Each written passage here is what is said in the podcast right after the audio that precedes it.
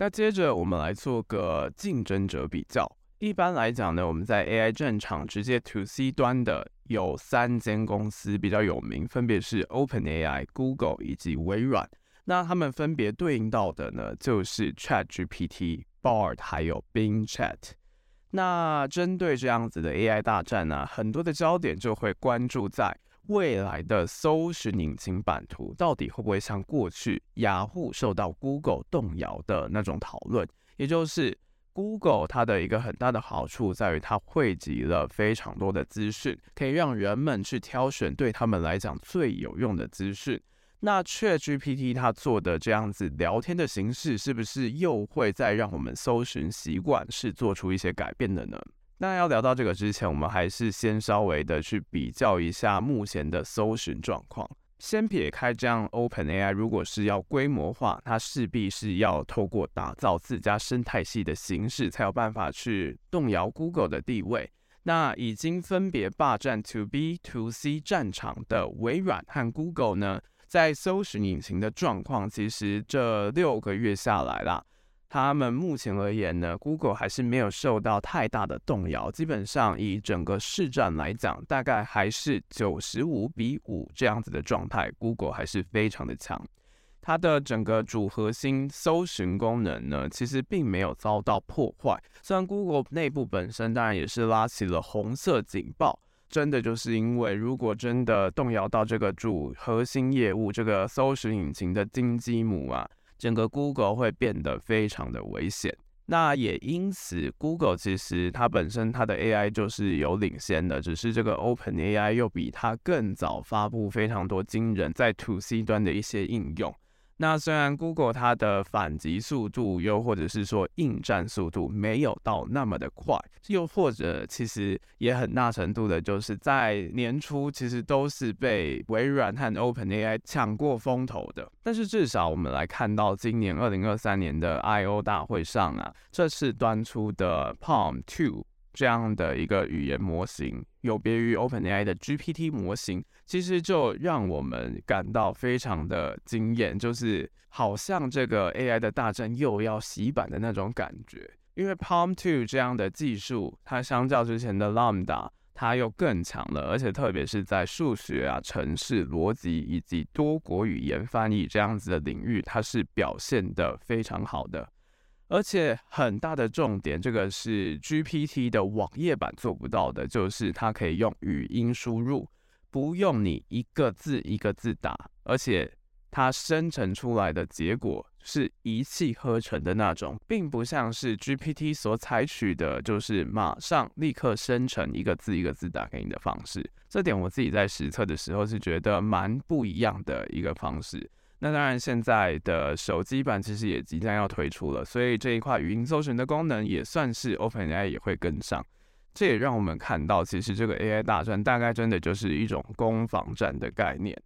那相较于微软呢，它是把 AI 去整合到所有的企业服务当中，是一种 All in Everything 的模式。Google 还是它并没有采取这样子的模式，它是先选择去用 AI 优化主要的搜寻引擎业务，而且呢，Bard 这项技术它跟 Google 的搜寻本身来讲它是分开的。还有一点是 AI 的业务呢，其实并没有很直接一开始就绑入到 Google 自家的生态系当中，反而是后续它才把 AI 置入到其他的服务当中。也算是反击了之前微软在 Copilot 对于 Google Workspace 的一些挑战，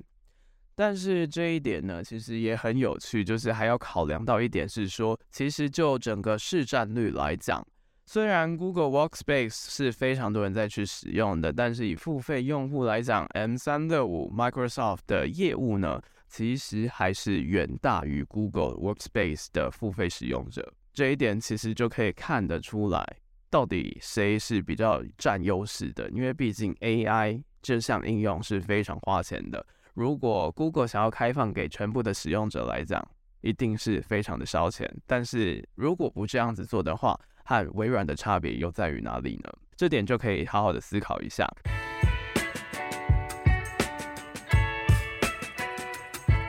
那回到 OpenAI 来讲。其实，如果 ChatGPT 它要掌握市场力量，也就是它要打造、巩固它的优势的话，真正要做的就是要去创造一个新的 AI 使用生态系。尤其我们刚刚讲到的，Google 之所以打败雅虎，一个很大的重点在于 Google 它的优势比较像是提供一个中继站的管道，可以让使用者最快去找到有用的资讯。让使用者自己去过滤资讯。不过，OpenAI 这样子的大型语言模型，其实强项根本就不在于是提供正确、准确的资讯，反而是透过大量的生成、快速的生成，去比对过去的资料，去提供更多的选项。这个才是大型语言模型一个很大的优势。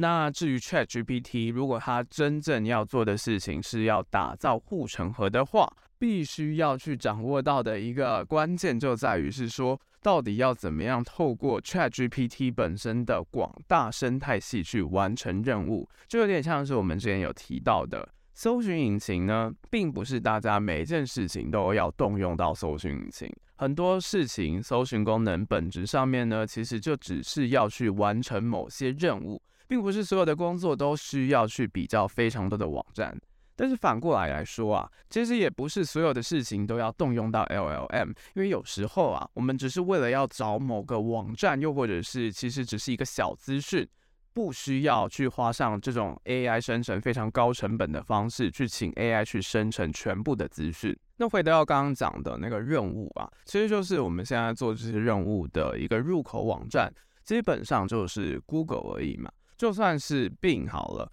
，Bing 虽然它整合了 GPT-4 变成了 Bing Chat，但是呢，如果 Bing 它只做的是搜寻的功能，其实抢到的只是 Google 部分的市占而已。对于整体的搜寻引擎市场来讲，Google 基本上是不痛不痒。那所以我自己是认为是说，如果要发挥微软自家的优势，其实像是 Bing 来讲，它更多的就是 Copilot 这项功能。以及在 Edge 里面那样的 Bing 的 Sidebar，它就提供的是三种文体的一种方式，包含像是创意啊、平衡、精确这样子的模式，还有各种的文案生成这项功能，就确实是它可以和其他的 AI 平台不一样的地方。那回到 OpenAI，OpenAI 其实就有意识到自家的这个 ChatGPT 因为爆红。就开启了一个新的搜寻引擎方式，又或者是入口网站，我们就可以跳过搜寻功能。基本上，它就是要讲求的是做到这样生态系的功能，去创造出新的生态系，不使用搜寻功能，而是使用这样子聊天对话的机器人方式，去生产出符合使用者需求的内容。那也就是要透过这样子创造出自己的 Open AI 生态系，又或者是和其他外挂第三方合作的方式去形成不同的合作生态系，才有办法真正让大家使用者们去不使用 Google，反而把时间都放在 Open AI 上面，去提升整个用户的粘着度。唯有这样子的话，Open AI 它的商业模式。才可以去建立，让它变成从过去从零到一，一直到现在从一到 N 这样子打造规模化的一个护城河。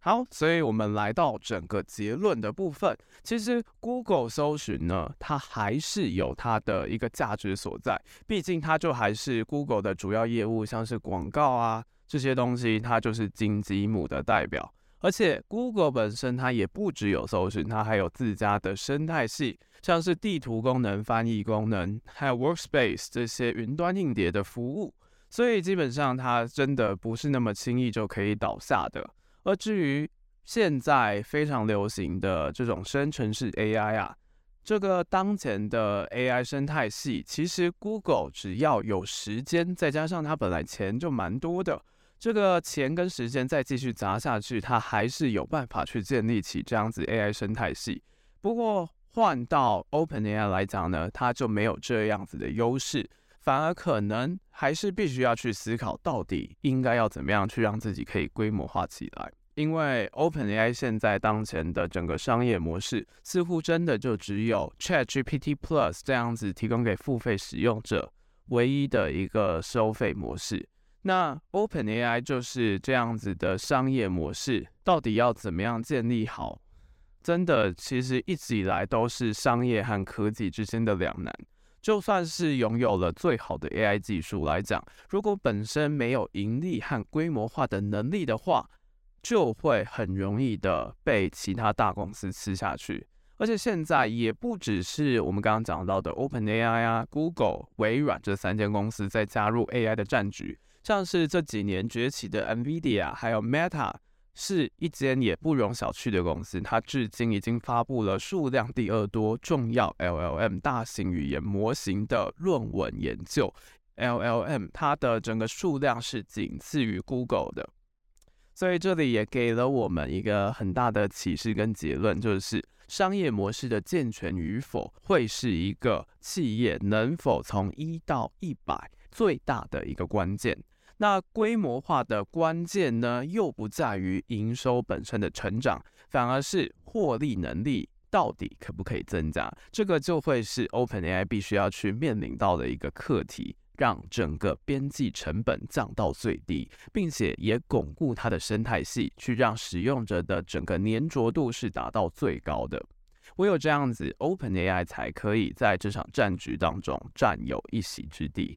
那不知道今天的节目聊到这里，你现在你是怎么样去看待到目前为止的 AI 大战呢？还有一些如果有想知道其他的内容，都欢迎在 Apple Podcast 上面给我们留言，并且可以到 IG 来 follow 我们的各种最新动态。那这些资讯呢，都在我们节目的 Show Note 地方。如果有兴趣的话，都欢迎到下方的链接来收看我们方格子的各种文章。还有在 IG 上面的各种分享哦。这里是怪兽科技公司，我是王正浩，大家拜拜。